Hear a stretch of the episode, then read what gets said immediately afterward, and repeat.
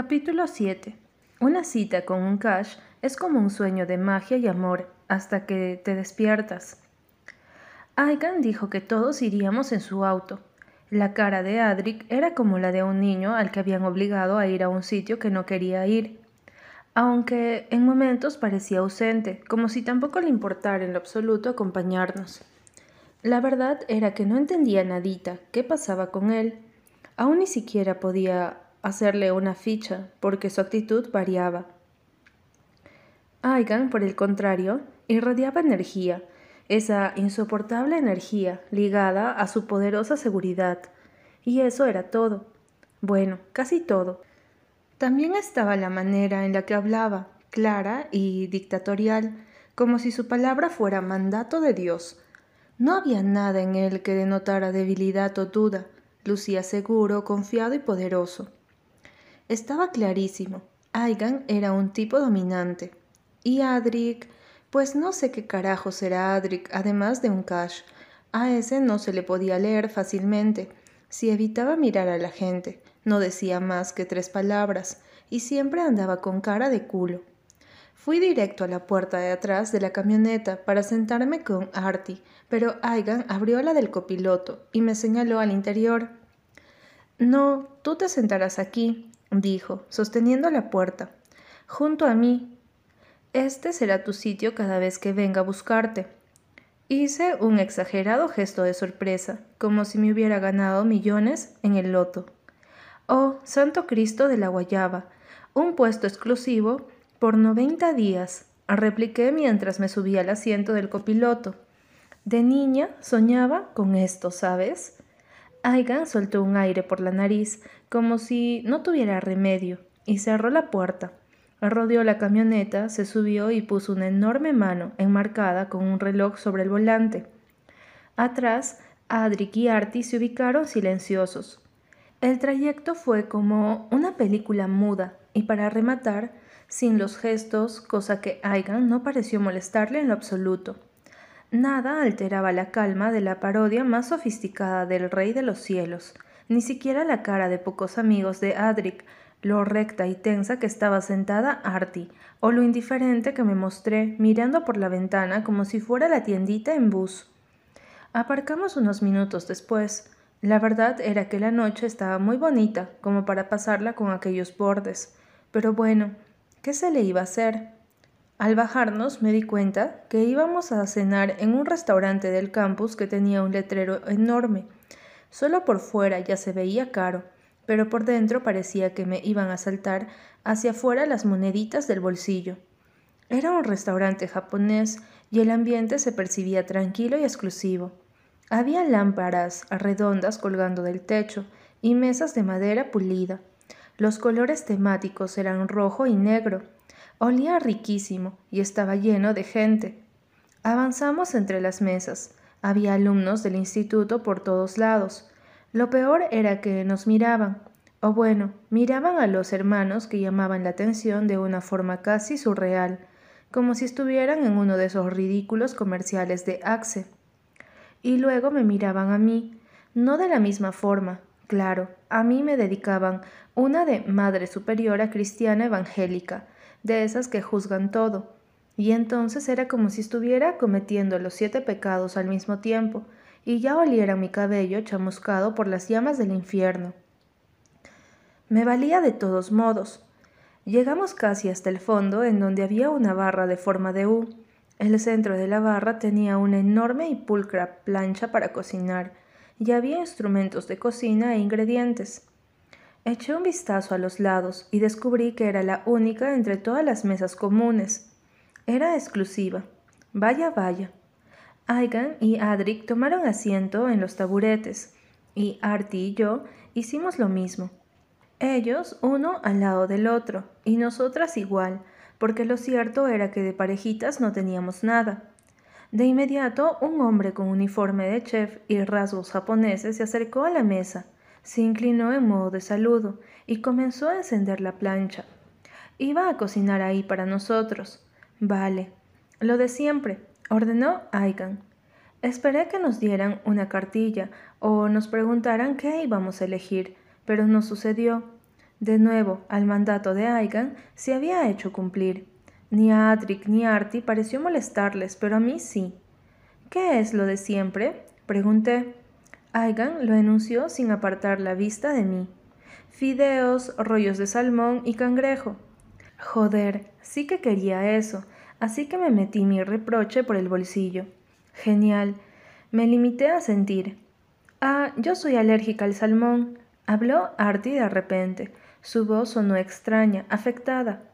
Aigan frunció ligeramente el ceño, como si no lo entendiera. Pensé que le diría al chef que ya no preparara el salmón porque no queríamos ver a Artie inflarse hasta explotar, pero él solo lo observó sin más. Escoge algo más, intervino Adric con simpleza. No importa, los fideos y el cangrejo estarán bien, asintió ella en un tono más bajo. Artie desvió la mirada, y a mí me costó comprender por qué no lucía muy animada. Tan solo unas horas atrás estaba preocupada por la ropa con la que la vería Adric, y ahora parecía querer meterse debajo del subsuelo, con un aire afligido. Entonces entendí que Aigan había sido descortés y que su silencio podía interpretarse como un pues no comas nada entonces. Entendí que a él no le preocupó en lo absoluto que ella fuera alérgica. Espera, ¿era cangrejo? dije falsamente confundida. El chef y todos me observaron. Creo que escuché mal. Soy alérgica al cangrejo. Me da una hemorragia estomacal horrible. Mejor escogeré algo distinto. Me pareció atisbar tensión en la mandíbula de Aigan. No se lo creía, o le molestó. ¿Qué? ¿Acaso también debía controlar el menú? ¡Qué lástima! El chef se inclinó hacia un lado, cogió una cartilla y me la ofreció. Artie, por favor, ayúdame a escoger, le pedí sonriendo y su carita se iluminó. El chef tomó otra cartilla y se la entregó. Ja, este imbécil no nos iba a decir qué comer, así que con ganas me tardé tratando de elegir. No sabía mucho de comida japonesa, pero al final Artie y yo nos decidimos por unos fideos con pollo teriyaki, y eso fue justo lo que el chef comenzó a prepararnos. De pronto, alguien llegó hasta nuestra mesa. Era Alexandre, y venía agitado como si hubiera salido muy apurado de algún sitio. Llevaba el cabello peinado hacia atrás, con tan solo un par de mechones cayéndole sobre la frente un jean y una camisa deportiva sin mangas. ¿Qué ha pasado? Estaba en una de básquet, anunció, y tomó asiento junto a Aigan. ¿En una de básquet? ¿Y no había una gota de sudor en su cara, ni una hebra de cabello desordenada? Ajá, claro. Con el trío Cash completo, la mesa adquirió un tinte distinto. Sabía que los demás comensales nos echaban miradas curiosas, pero ahora era como si juntos desprendieran ondas magnéticas que captaban la atención del mundo entero, y sentía todo ese peso en nosotros, juzgándonos. Lo peor era que lo entendía.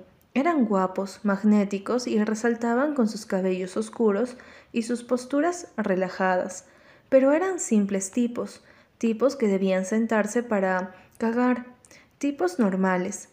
¿Cuánto costaba comprender eso? Alexandra nos observó a Artie y a mí como si tratara de reconocernos, y no lo lograra. Ella es Artemis, representó Aigan señalándola, y ella es Yud, añadió señalándome también. La cara de Alexandra pareció iluminarse, como si ya recordara algo. Ah, Yud, claro, Yud. ¿Qué? ¿Ya habían hablado de mí cuando conversaron sobre su plan de venganza? No me sorprendía. ¿Y tú, Alexandre? Asentí sonriendo solo para darle un toque sarcástico a mis palabras. ¿En dónde está tu premio de la máquina tragamonedas? Alexandre pareció desconcertado. ¿Mi qué? preguntó. Tu chica, aclaré. Él asintió algo incómodo. Ah, no, aún no hablo con ella, dijo mientras pasaba un dedo por el salero. Mañana se lo diré. Seguro que estará muy contenta, aseguré. ¿Y tú eres nueva, Jude? Decidió preguntar a Alexandre. Hasta ahora parecía el más conversador. Es que si intentaba mantener una charla debía de serlo. A los otros como que les valía mierda el mundo. Sí, primer año. Y tuviste suerte, fíjate. Centré mi atención en Aigan y sonreí como una tontita al mismo tiempo que suspiraba. Él entornó los ojos y comprendió mi falso gesto. Bueno, ¿qué puedo decir? Esto es lo mejor que me ha pasado en la vida, expresé. Alexandre como que se la creyó, porque asintió y luego pasó a ver a Artie. ¿Y tú, Artemis? indagó. Ella alzó las cejas como si no creyera que le estuviera hablando. Ah, yo. Bueno, segundo año, respondió. Alexandre entrecerró los ojos y le estudió como uno examinaba algo sin forma específica, tratando de encontrarle sentido.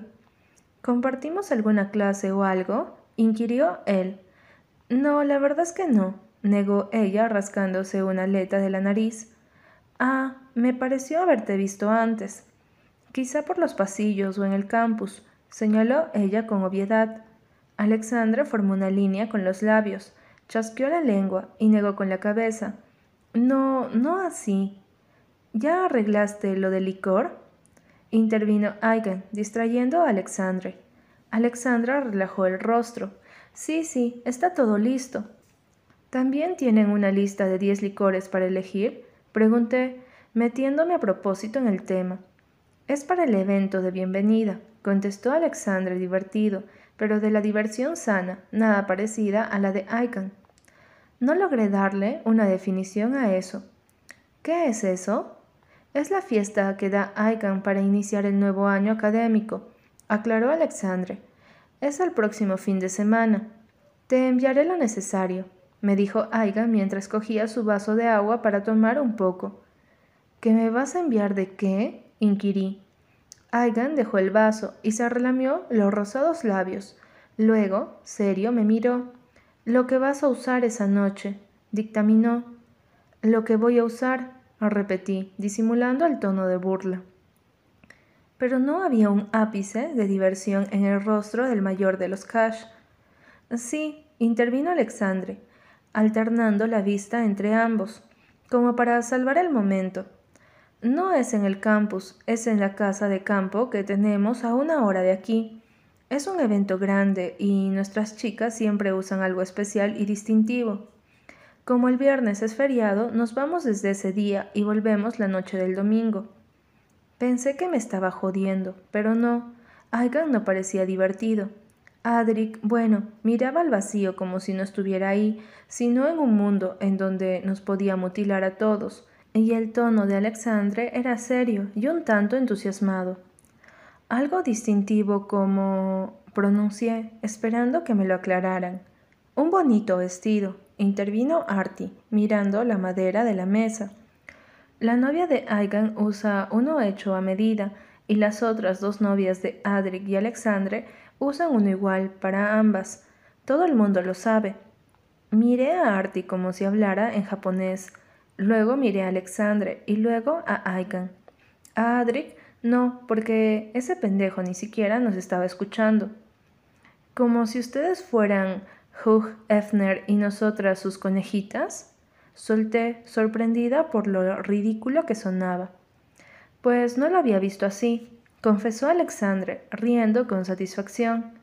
Tienen que estar de coña, les dije. De seguro que te verás hermosa con el vestido, expresó Aigan de repente. Lo observé, parpadeando. Tenía los ojos entornados y una sonrisa ladina en el rostro de atractivo demonio que la genética le había concedido. Había un brillo salvaje y desafiante en su mirada, y se burlaba. Aigan se estaba burlando sin decir una jodida palabra. Basta, me sonrojaré. Me limité a decir, y bebí de mi vaso de agua dedicándole una sonrisa. Disculpen, ¿Me pueden servir una copa de cloro con unas gotas de ácido? Habló Adric por primera vez en algún mesero imaginario. Y pensé que también me habría venido bien una de esas. Nos sirvieron la comida y luego la conversación pasó a ser entre Aigan y Alexandre, quienes se centraron en los preparativos para la supuesta fiesta de bienvenida que me dejó pensando. También me dejó algo irritada, pero de esa irritación inquieta como cuando se encendía una llamita que solo necesitaba poco para convertirse en un fuego arrasador. Si a alguno se le ocurriera decir y a las chicas les pondremos correa como adorno. Bastaría para levantarme, lanzarme el plato de fideos en la cara de Aigan y abandonar el plan. Pero ok, mantuve la calma. No podía delatarme, por lo que me mostré de acuerdo con todo. Cuando terminamos, volvimos a sumirnos en el denso silencio dentro de la camioneta de regreso a nuestro apartamento. Alexandre se fue por su lado y nos abandonó, y en el preciso momento que Aigan aparcó frente al edificio, Adric abrió la puerta, se bajó y fue a su auto para arrancar y largarse. No dijo nada, ni se despidió. Artie, por su parte, habló en tono cordial. Adiós, Aigan. Él no le respondió, y ella se alejó. Yo abrí la puerta para bajarme también, pero Aigan me tocó el codo. Espera un momento, me pidió. Volví a acomodarme en el asiento, interesada en saber qué diría. Estábamos solos, no había gente alrededor, no estaban Artie ni sus hermanos. Podíamos dejar de fingir. Él se inclinó, abrió la guantera del auto y sacó una hoja blanca y lisa. Ahí tienes las indicaciones, dijo extendiéndomela. Cogí la hoja con estupefacción. ¿Las indicaciones de qué? Le eché un rápido vistazo y alcancé a leer noventa días. Entonces esperé que no dijera lo que iba a decir, que no fuera lo que estaba pensando. De nuestra relación, respondió con tranquilidad. Y bueno, sí, eso era. Alterné la vista entre él y la hoja perpleja. ¿Me estás jodiendo? No como quisiera, admitió, alzando la comisura derecha para esbozar una sonrisa socarrona. Lo que hay en esa hoja es serio, así que repásalo. Y si te repasas el ano con un pepino, rebatí. Él frunció los labios y miró hacia el frente. Se puso serio y tenso. Lo noté por cómo apretó el volante con la mano derecha y las venas brotaron en el dorso. No son tantas, se limitó a decir, pero cada una es importante. No pude evitarlo. Aquello me clavó hasta en mi apellido, y la llamita que mencioné anteriormente se transformó en un fuego que quería consumirlo a él. ¿Importante para qué? Para no alterar el macho dominante, bufé indignada. Para mantener un equilibrio entre tú y yo, respondió con la mandíbula apretada. Se notaba que estaba aguantándose la furia, pero no me importaba una mierda. Mira que sacar una lista, una jodida lista como si tuviera el derecho a poner pautas sobre la gente. Y si yo no quiero que haya ningún equilibrio, refuté, firme, desafiante. Entonces nos llevaremos muy mal. Ya nos llevamos mal. El teatrito no te lo creo. Volvió la cabeza hacia mí de pronto. En sus ojos grises brillaba cierta furia. Ah, sí. El tuyo tampoco es muy convincente. ¿Por qué estás haciendo esto? Escupí sin rodeos.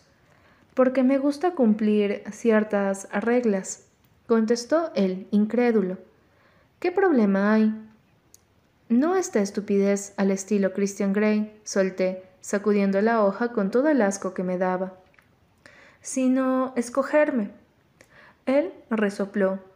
¿Se supone que debo halagarte y decirte que eres especial y todo eso? No, quiero que me digas cuál es tu plan, exigí. Estábamos casi que de lado sobre los asientos, encarándonos. Yo no tengo ningún plan, respondió, y luego esbozó una sonrisa demoníaca. A menos que follarte sea uno. Te vas a follar un burro primero. Hizo una mueca. No te menosprecies, preciosa. El preciosa te lo puedes meter como supositorio, escupí. Aigan pareció entender o descubrir algo, porque alzó las cejas y luego sonrió con una satisfacción macabra. Me enojó más no saber qué era. Toda esa rabia te va a hacer mal, ¿sabías? murmuró y se inclinó un poco hacia adelante acortando el espacio que nos separaba. Sus ojos se fijaron en los míos y admití que jamás los había visto tan retadores. Pero oye muy bien lo que te voy a decir. Tú te sentaste en aquella mesa y me desafiaste para demostrar que quieres ser lo más mala y lo más dura, ¿no? Bueno, yo aquí soy el más malo, y conmigo es que vas a competir. Podemos hacer esta competencia bastante buena para ambos o terrible para uno de los dos, así que tú decides si esto va a ser un diálogo por la paz o una guerra, y te aseguro que para cualquiera que escojas estoy preparado. Tenía la cólera a mil, tanto que casi se me reventaba la mandíbula. Aún diciendo esas palabras, Hagan se sentía seguro de que fuera lo que fuese que ocurriría con nosotros, él iba a ganar. Pero sí que tenía razón en una sola cosa. Yo no era una tonta. Yo también estaba preparada para una guerra, sobre todo si se trataba de no dejarme pisotear por un imbécil como él. No me das miedo, pronuncié, esbozando una sonrisa amarga. Los tipos como tú no me intimidan. Me senté en esa mesa para dejarte como un imbécil y lo haría todas las veces que fuera necesario. Elevé una mano y la puse en la mejilla, tal y como una novia cariñosa lo haría, solo que no había cariño en aquel gesto. Prepara tu artillería, Aigan porque esto no podría ser más que una guerra. Buenas noches. Abrí la puerta, bajé de la camioneta y me alejé a zancadas por el caminillo. En cuanto avanzaba, escuché detrás de mí. Te pasaré buscando para ir a clases por la mañana. Cuando llegué al apartamento, toqué a la puerta de la habitación de Artie para contarle lo que había sucedido, pero estaba cerrada y ella no respondía. Me sentí bastante culpable. Adric no había hablado ni un solo momento con ella, no la había mirado ni nada. Aigan no le había devuelto ni el saludo y Alexandre había dejado en claro que no sabía de su existencia. Claro que había sido incómodo y le había pasado mal.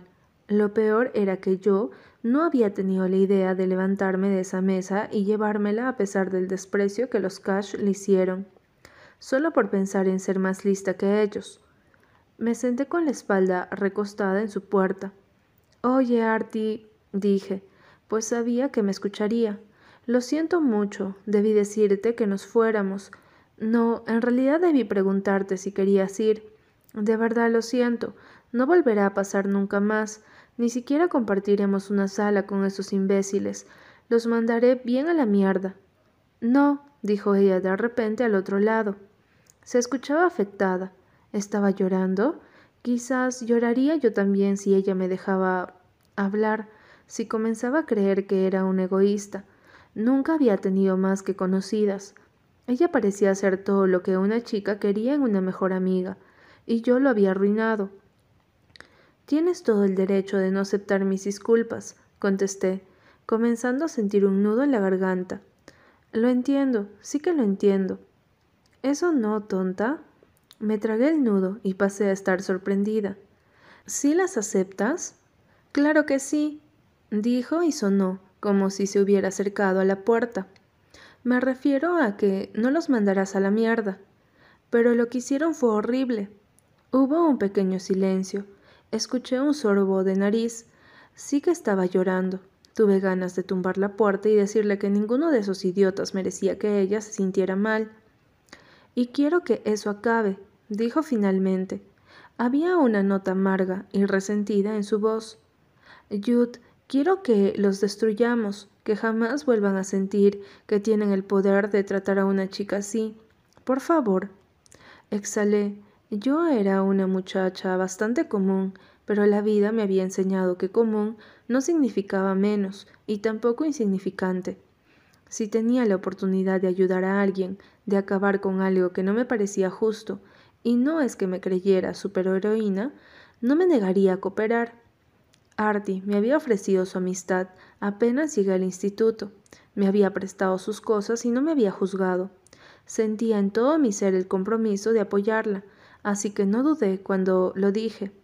Lo haremos, Artie. Te prometo que lo haremos. 8. Al parecer, los perfectos mentirosos son algo imperfectos. Esto debe ser una jodida broma, fue lo que pude decir después de leer tan semejantes burradas en la estúpida lista. De resto, mi cabeza no lograba escoger las palabras adecuadas para describir mi asombro, aunque posiblemente estaba muy cerca del ¿qué carajos pasa con este tipo? Subestimé a Aigan, confesó Kiana, sorprendida de la manera divertida. Pensé que solo era estúpido, pero ahora sé que es pura maldad. Ella, Artie y Dash estaban inclinados junto a mí, leyendo el papel.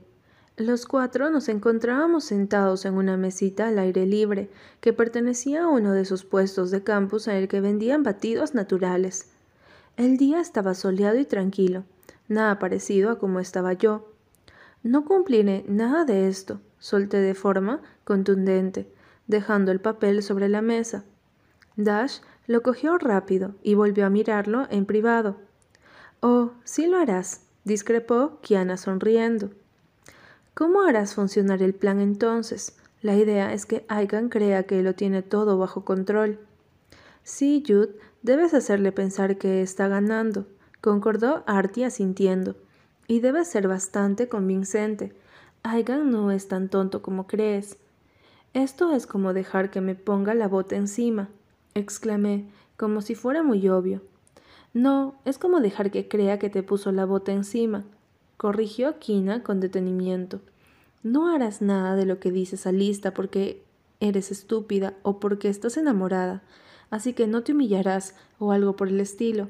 Además, solo por el hecho de no querer hacerlo, ya estás un paso delante de él. Él sabe que no quiero hacerlo, aseguré. Lo que nos habíamos dicho en su camioneta la noche anterior me lo dejaba muy claro. Aigan no era tan indiferente a las cosas, aunque sospechaba que le gustaba hacer como que sí. O quizás solo era muy pendejo. En realidad, él simplemente cree que te haces la dura. Intervino Dash con la sabiduría que tienen los hombres sobre sus estúpidos semejantes. Aigan es bastante básico, ha de estar pensando que solo eres odiosa con él para llamar más su atención. Ya sabes, jura que el mundo gira a su alrededor y toda la cosa. No respondí a eso. En cambio, tomé el batido de naranja con hierbas que me había comprado Kiana y lo succioné con tanta fuerza que sonaba. Se oía desagradable, pero me sentía molesta y no tenía nada en que descargarme. Además, ese batido sabía a cosa rara. ¿Naranja con hierbas? Paj, supongo que mi paladar era pobre y simple. Mira, si no quieres hacerlo, está bien, dijo Artie de repente. Tenía la barbilla apoyada en la mano y estaba seria, o pensativa, o algo que no podía identificar. Todo lo que te ordena esa lista es horrible, y tú no eres así. Si no te sientes bien con ello, mándalo a la mierda. Era precisamente lo que quería, pero entonces me acordé de lo que me había pedido anoche y de cómo había llorado en silencio. Volví a sentirme enojada. De nuevo me llenó una oleada de impotencia. No era que quería o no quería meterme en el plan, era que necesitaba hacerlo. Tenía la oportunidad y las agallas para continuar. Además, era un lío que me había ganado yo solita por andar de ebria valiente. Si no me hubiera sentado en aquella mesa, ahora sería una alumna más, ignorada por los Cash, pero sabían de mi existencia, y no solo eso, se habían prometido hacerme la vida un infierno. Hay que hacer sacrificios para lograr grandes cosas, me limité a decir. Ajá, ¿y qué sacrificio harás ahora? inquirió Tash y señaló con la cabeza hacia el puesto de batidos.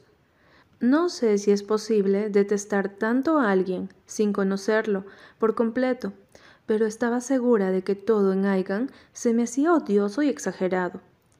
Caminaba como si acabara de salir de una escena de película y emanaba una seguridad irritante, de esa que provocaba destruir a toda costa.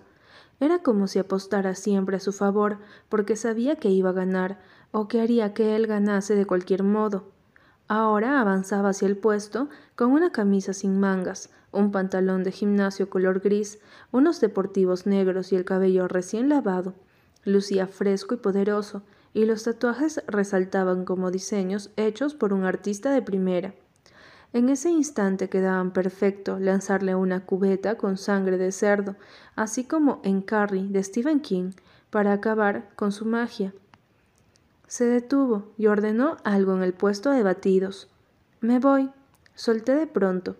Me levanté con sumo cuidado sin apartar la vista de él, esperando que no le diera por voltearse. Confié en que no. Al parecer le había sonado el celular y lo estaba sacando para mirarlo. Puse un pie delante del otro para rodear la mesa y... Aiken giró. Fue un gesto relajado, como si lo hiciera para ver el panorama mientras oía que le decían, pero miró hacia nuestra mesa con curiosidad y ligera confusión. Casi de inmediato los ojos le brillaron con cierta severidad. Me parece que no, comentó Kiana, reprimiendo una risa. Le entregaron el batido más rápido que a cualquier otra persona, y después no dudó en acercarse a la mesa. Volví a sentarme y puse mi mejor cara de culo. ¿Por qué no me avisaste que estabas aquí? Me preguntó directamente, sin saludar ni mirar a los demás. Ah, emití sin entenderlo. Nos miramos por un instante, confundidos. Fue como si él esperara que yo entendiera algo, pero no sabía a qué diablo se refería, y no me esmeré en comprenderlo. Curvé la boca hacia abajo con indiferencia. ¿Qué? pregunté. Vámonos, dijo de manera autoritaria. No, no he terminado mi batido y me quiero quedar aquí un rato más. Expresé sin más. Aigan no dijo nada al instante, pero lo que transmitió su mirada sí que lo entendí. Era molestia. Mis palabras lo molestaron. Mi actitud lo enfadaba. Le irritaba que me negara, que no le obedeciera frente a los demás. Entonces Artie me miró y se rascó la nuca con disimulo. Estaremos bien, mencionó ella. Como nunca, así que puedes irte, agregó Kiana, mirándome fijamente también. Hasta Dash entornó los ojos como insistiéndome algo, y entonces lo entendí. Estaba negándome a la exigencia de Aikan, es decir, no estaba cumpliendo con el plan. Ok, qué amigotes me gastaba. La decepción, la traición, hermano. Bueno, asentí, tensando la barbilla, aunque quise darle un toque en la frente a cada uno. Me levanté, tomé mi mochila y rodé la mesa. Hablamos al rato. Caminé sin esperar a Aigan, pero él me alcanzó sin ningún esfuerzo. Está en la lista, dijo de golpe. Me dediqué a mirar hacia el frente y me hice la desentendida. Igual no recordé qué era lo que estaba en su estúpida lista. ¿Qué? Si no estás conmigo, debes avisarme a dónde vas. Enunció como si fuera demasiado obvio. Todos los días. Me encantaría ver cómo una turba feminista te oye decir eso, comenté, regalándole una sonrisa falsa. Hablo en serio, y yo también. Escucha, Yud, me interrumpió y se colocó frente a mí para detenerme. Por esa parte de la acera no andaba mucha gente, pero de igual modo él creó un pequeño círculo confidencial. Su expresión acompañó la seriedad de sus palabras. Puedes soltar todos los comentarios sarcásticos que se te antojen, hacerte la mala u odiarme, pero no tomes a juego lo que dice la lista, porque es lo único que va en serio entre tú y yo. Ese individuo sí que tenía bolas. ¿Qué demonios pasaba por su cabeza? ¿En qué siglo creía él que estábamos? ¿Qué rayos creía él que eran las mujeres? Entorné los ojos y apreté los labios, tragándome un coro de insultos. Como había dicho Kina, debía ser cuidadosa y buscar formas de poner sus reglas a mi favor. No debía caer ante la provocación. Era posible que él estuviera sacando todas esas reglas y cosas sin sentido solo para conseguir que estallara mi lado más agresivo. A mi lado agresivo era como Hulk fusionado con ese personaje rojo de la película intensamente. ¿A dónde iremos? Decidí preguntar después de apagarme la llama de ira que comenzaba a encenderse. Una sutil y satisfactoria sonrisa apareció en su rostro. Tuve que controlarme para no estamparle un zapato en la frente. A practicar, respondió con simpleza mientras caminaba por delante de mí. Pero primero haremos una parada en casa de unos amigos. Genial, conoceré al club de las pollas locas, murmuré con fastidio. Él giró la cabeza con confusión porque no me había oído bien. ¿Qué? ¿Que será increíble conocer a tus amigos, amorcito? Solté en un tono falso y agudo. Ajá. Subimos a su camioneta y no mostramos intención de crear conversación. Hicimos silencio. No fue un silencio incómodo, sino tenso, espeso, como el de dos contrincantes. Para aligerarlo, decidí poner algo de música. Encendí el reproductor y cambié cada canción hasta encontrar una de Bruno Mars. La dejé, pero de inmediato Aiken la cambió. No me gusta, dictaminó. Pero está en tu lista de reproducción, rebatí, volviendo a ponerla. Él presionó la pantalla del reproductor para que sonara la siguiente. De seguro la puso Adric ahí. De nuevo la reproduje. De nuevo él la cambió. Volví a reproducirla. Aigan la adelantó. Me negué a seguir esa ridícula batalla, así que apagué el reproductor y miré por la ventana. Los Cash sí que se daban a odiar. Aparcamos en el estacionamiento de uno de los edificios del campus. Era más alto, más grande, y tenía ventanas ahumadas. Al momento en que entramos, supe que en realidad era exclusivo. Tenía ascensor y cada apartamento abarcaba dos pisos. Asumí que debían pagar algo extra por vivir ahí, pero no pregunté. Nos subimos al elevador. Aigan presionó el número 5 y esperamos subir en total y pleno silencio. El ascensor se abrió y avanzamos por un pasillo. Aigan abrió la puerta del apartamento como si todo le perteneciera. Adentro todo era lujoso y se escuchaba música desde alguna parte. Había una amplia ala con sillones y un gran ventanal. A un lado había un par de pasillos y seguía al idiota a través de uno. Todavía no habíamos llegado a ninguna parte cuando escuché risas femeninas, la música a más volumen y choques de vaso. El pasillo entonces se amplió y de repente ya estábamos en un área con piscina incluida. Una pared entera era de ventanales. El techo reflejaba el agua. En una esquina, en donde la piscina se convertía en una especie de jacuzzi, había una bola de chicas en bikini, riendo y bebiendo en copas. Dos chicos que nunca había visto pero que tenían aire de ser los amigos de Aigan estaban entre ellas, hablándoles. Como luz principal brillaba Alexandre. El más joven de los Cash se hallaba sentado sobre el borde, con los pies dentro del agua. No llevaba más que un short negro. Su torso se mostraba delgado, pero con unos ligeros toques atléticos. De todas formas, no le faltaba ser una masa de músculos para captar toda la atención, porque las chicas se reían de lo que él decía y lo miraban como si fuera lo mejor que hubiera pasado en sus vidas. Aigan avanzó sin decir nada y se acercó a ellos. Pensé que me iba a dejar botada e ignorada, pero la situación resultó ser totalmente distinta. ¿Qué demonios estás haciendo? soltó Aigan, no en un tonito muy contento. Entendí que le hablaba a Alexandre. El chico lo miró con incertidumbre, pero sin perder su aire divertido. Estoy sentado aquí, ¿no es obvio? respondió Alexandre. Estás sentado ahí y vas a terminar estampado allá, expresó Aigan, señalando la pared del fondo. Si no mueves el culo y me explicas por qué no estás haciendo lo que se supone que debes de hacer. Todos se quedaron callados. Ahora Aigan estaba molesto y de alguna ridícula manera daba la impresión de ser más poderoso que todos los presentes. ¿Qué te pasa? se quejó Alexandre. Detecté algo de nerviosismo en él, como un niño avergonzado porque su madre lo acababa de regañar frente a sus amigos. ¿Qué me pasa?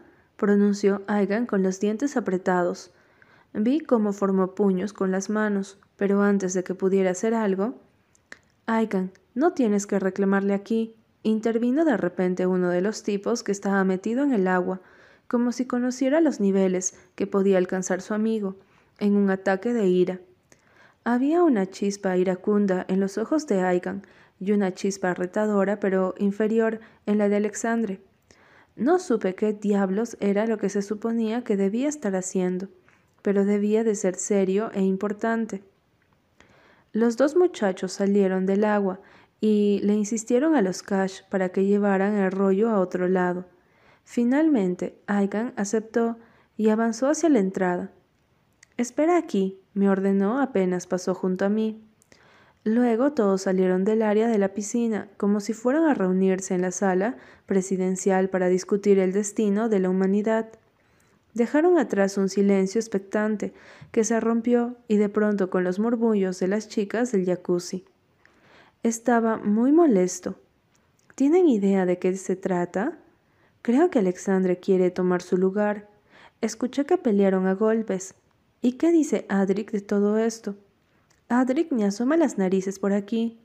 ¿Todavía irá a la fiesta de bienvenida?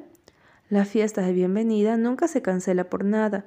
Alexandre tiene todas las de ganar si Adric y él pelean por quién será el líder. Me aturdió lo que decían. Ni siquiera sabía a qué se referían. Ni siquiera sabía si era posible que Aigan y Alexandre pelearan a golpes. Es decir, sí creía posible que Aigan les ampara un puñetazo a alguien, pero en la cena que habíamos tenido noté cierta especialidad en la forma en que trataba a su hermano. Sin embargo, le había hablado en tono cabreado, y me dieron ganas de averiguar por qué. Aproveché que las chicas estaban distraídas murmurando y me escabullí fuera del área de la piscina. Así, Aigan había dicho que esperara, pero yo estaba ahí para hacer que sus órdenes valieran una caca. El apartamento era grande, pero no infinito, así que pegué la oreja en cada habitación cerrada que vi hasta que llegué al fondo de un pasillo. La última puerta estaba entreabierta yo oí de inmediato la voz de Alexandre. No quiero seguir haciendo esto, Aikan. ¿Qué? rugió Aikan, furioso. ¿Tratar de resolver el maldito problema que tú causaste? ¿El problema que yo causé? Bramó Alexandre, y por cómo se oía parecía que intentaba contener algo inmenso. ¿Qué demonios pasa contigo? Los otros dos chicos tuvieron que intervenir rápidamente. ¡Ey, ey! Alexandre, no. Déjale, hombre, ya. Y supuso que uno de los dos hermanos había intentado lanzársela encima del otro, o quizá ambos habían tratado de enfrentarse. Se hizo un pequeño silencio, y me los imaginé separados a la fuerza. Tienes algo de lo que ocuparte, pronunció Aigan. Sonaba frío y amenazante. Deja de perder el tiempo. ¿Y qué haces tú mientras tanto? rebatió Alexandre. ¿Qué hace el resto mientras tanto? Todos cagaron en el mismo retrete que yo, así que no pretendan que baje la cadena yo solo. Eh, todos estamos intentando resolver esto, habló uno de los desconocidos. ¿En serio? ¿Y qué hacían metidos en la piscina también? preguntó Alexandre. Nadie dijo nada. Sesenta días, rompió el silencio Aigan con un detenimiento que sonó amenazador. Sesenta días para resolver esto. No pierdan el tiempo. Advertí que Aigan había tenido la última palabra y salí corriendo por el pasillo. Llegué a la sala y me senté en uno de los sofás como si nada. Aigan apareció poco después, como un toro que había terminado la corrida, pero seguía furioso. Vamos, ordenó, y le seguí sin decir nada. Así que un gran problema. Los Cash y sus amigos estaban metidos en algún tipo de problema y tenían 60 días para resolverlo. ¿Qué podría ser? No se me ocurría ni una pequeña suposición, pero me satisfacía. Era interesante saberlo, porque entonces el juego cambiaba. Si los hermanos ocultaban un secreto, yo ya tenía una carta en mi mano. Solo me faltaba planear la jugada.